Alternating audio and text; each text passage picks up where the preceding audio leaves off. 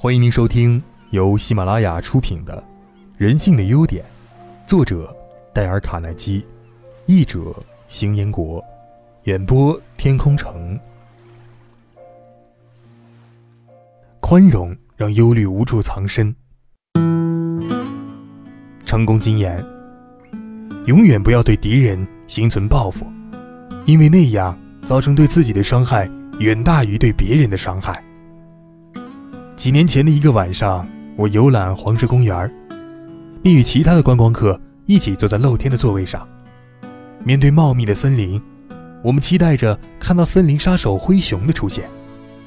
当他走到森林旅馆，丢出的垃圾中翻找食物时，骑在马上的森林管理员告诉我们，灰熊在美国西部几乎是所向无敌，大概只有美国野牛和阿拉斯加熊例外了。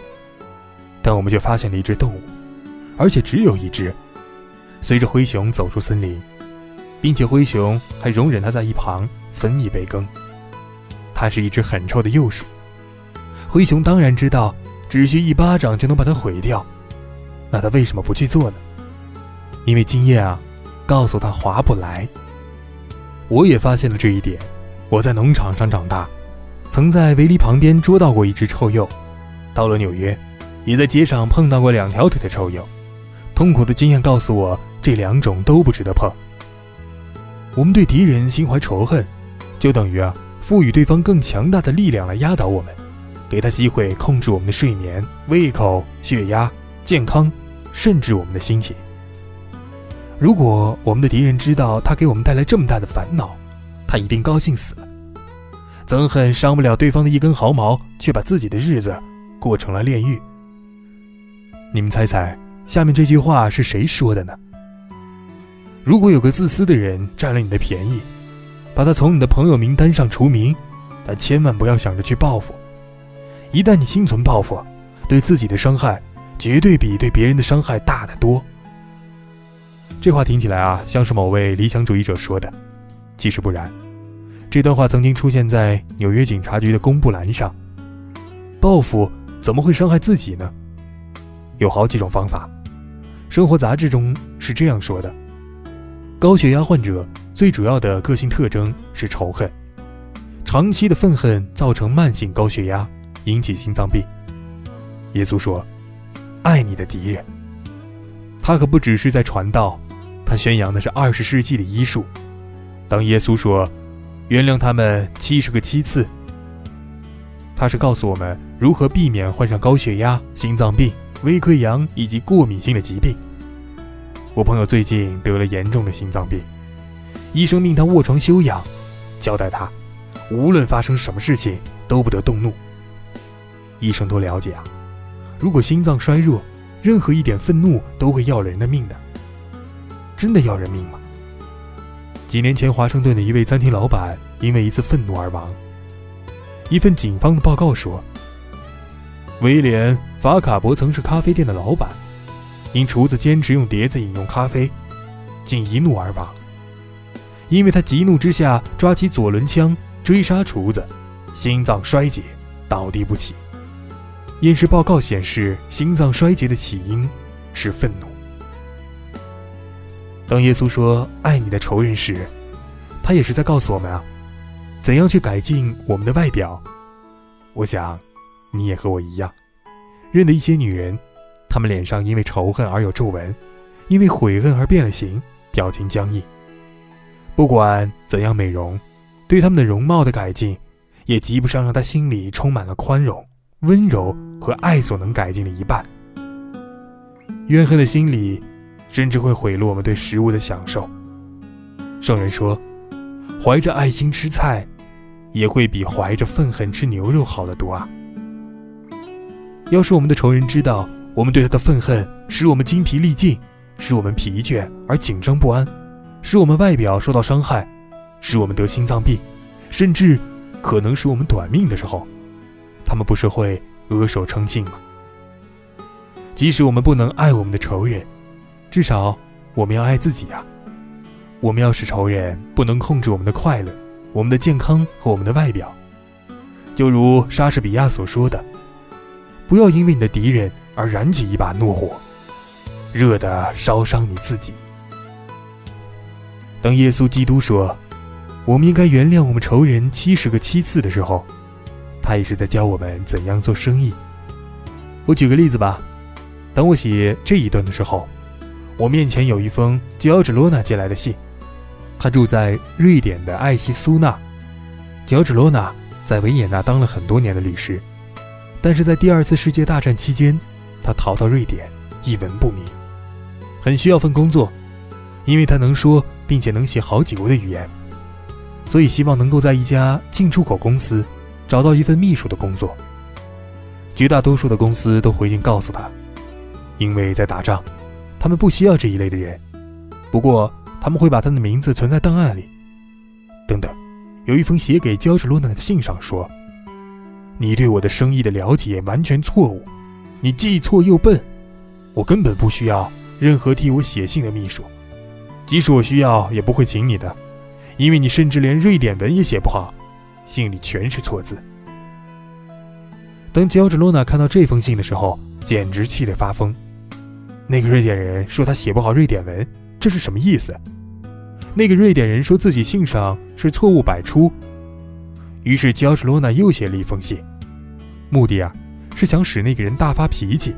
但接下来他停下来对自己说：“等等，我怎么知道他说的这个是不是对的呢？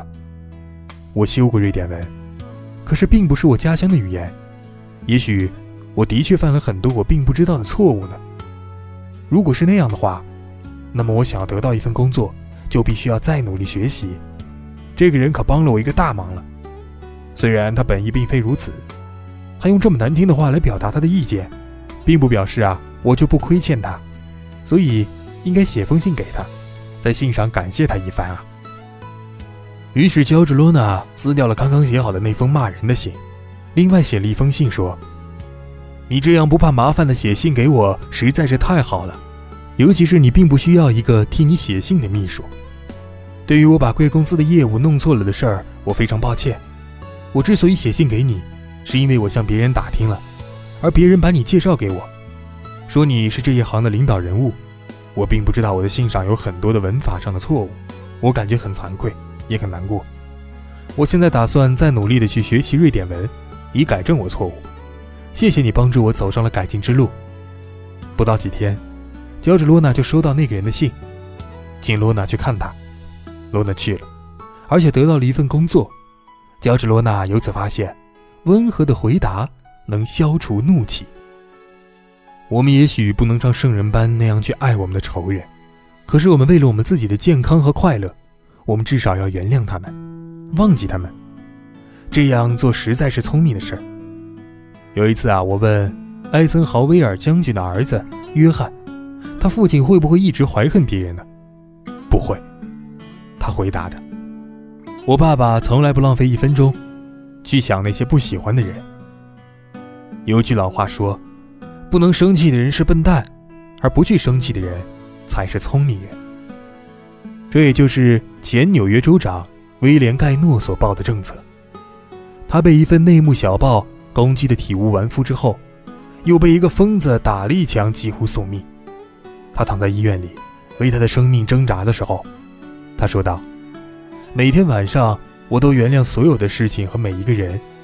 这样做是不是太理想了呢？是不是太轻松、太好了呢？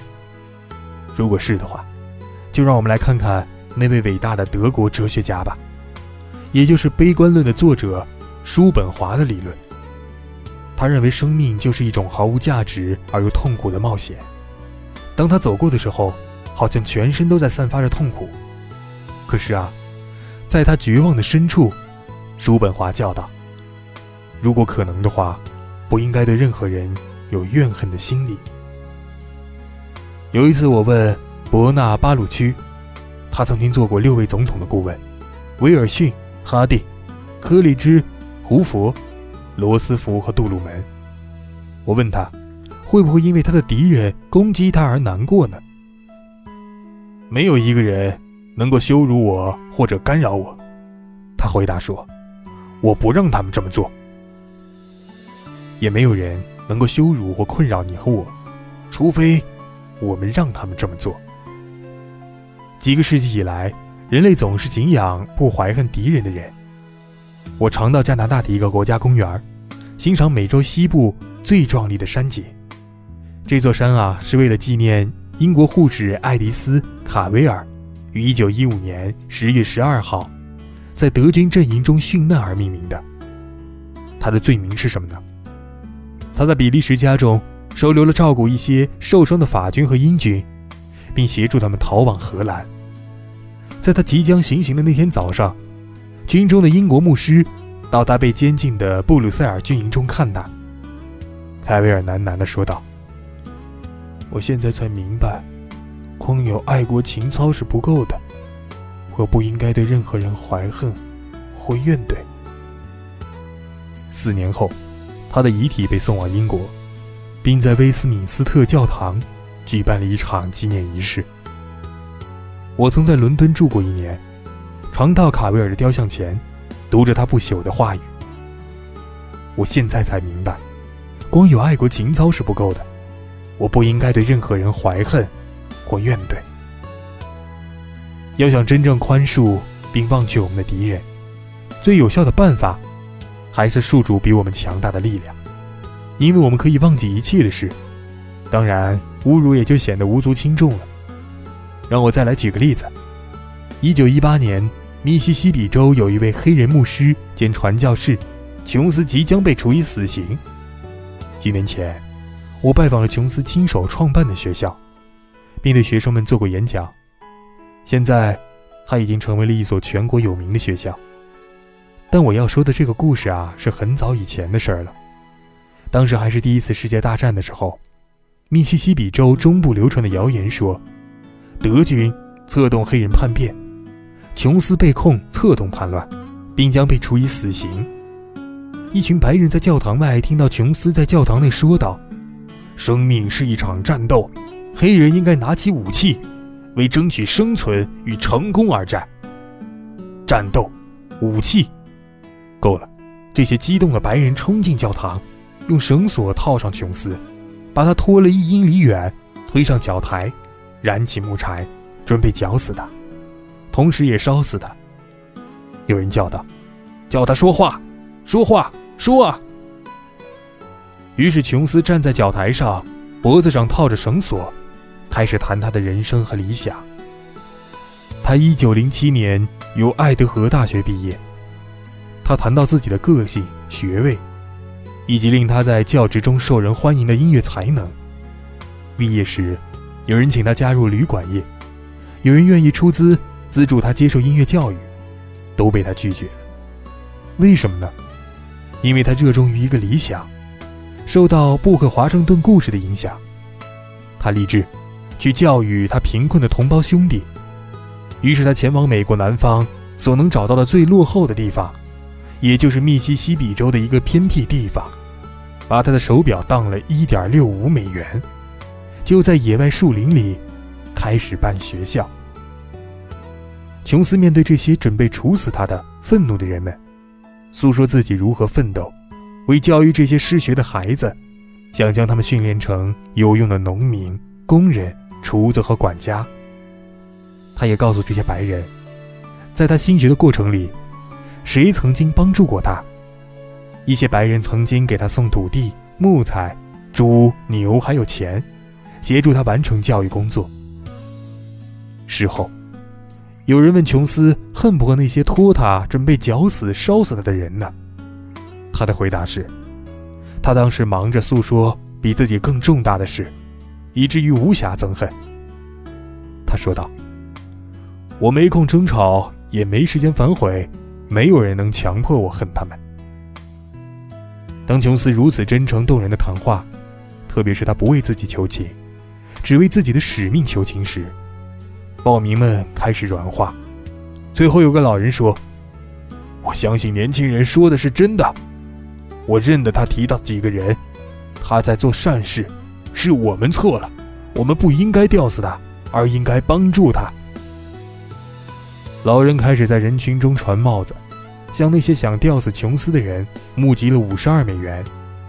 因为琼斯说：“我没空争吵，也没时间反悔，没有人能强迫我恨他们。”伊比克特修斯在一九零零年前就曾指出：“我们种苗就会得果，而不管怎么样，命运总能让我们为过错付出代价。”归根结底，伊比克特修斯说：“每一个人都会为自己的错误付出代价。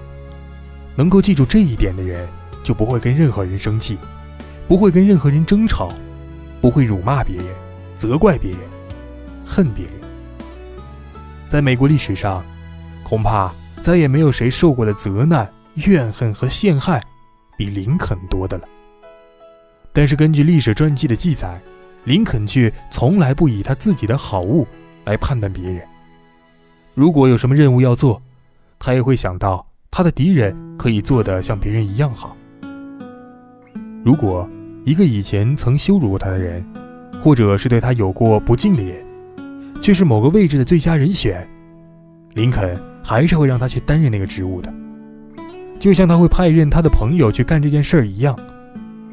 而且，他也从来没有因为某个人是他的敌人，或者因为他不喜欢某个人而解除那个人的职务。很多被林肯委任居于高位的人，以前都曾批评或者羞辱过他一个，像麦克里兰、爱德华史丹顿和蔡斯。但林肯相信啊，没有人会因为他做了什么事情而被歌颂，或者因为他做了什么或者没有做什么而被贬黜。因为所有人都受条件、情况、环境、教育、生活习惯的遗传影响，使他们成为现在的样子，将来也永远是这个样子的。从小，我的家人每天晚上。都会在圣经里面摘出来章句或者诗句诵读，然后跪下来一起念家庭祈祷文。我现在仿佛还听得见，在密苏里州一栋孤寂的农舍里，我的父亲附诵着耶稣基督的那些话。只要这个人存有理想，就为他祝福；凌辱你的，要为他祷告。我父亲做到了这一点，也使他的内心。得到了一般将官和君主所无法追求到的平静。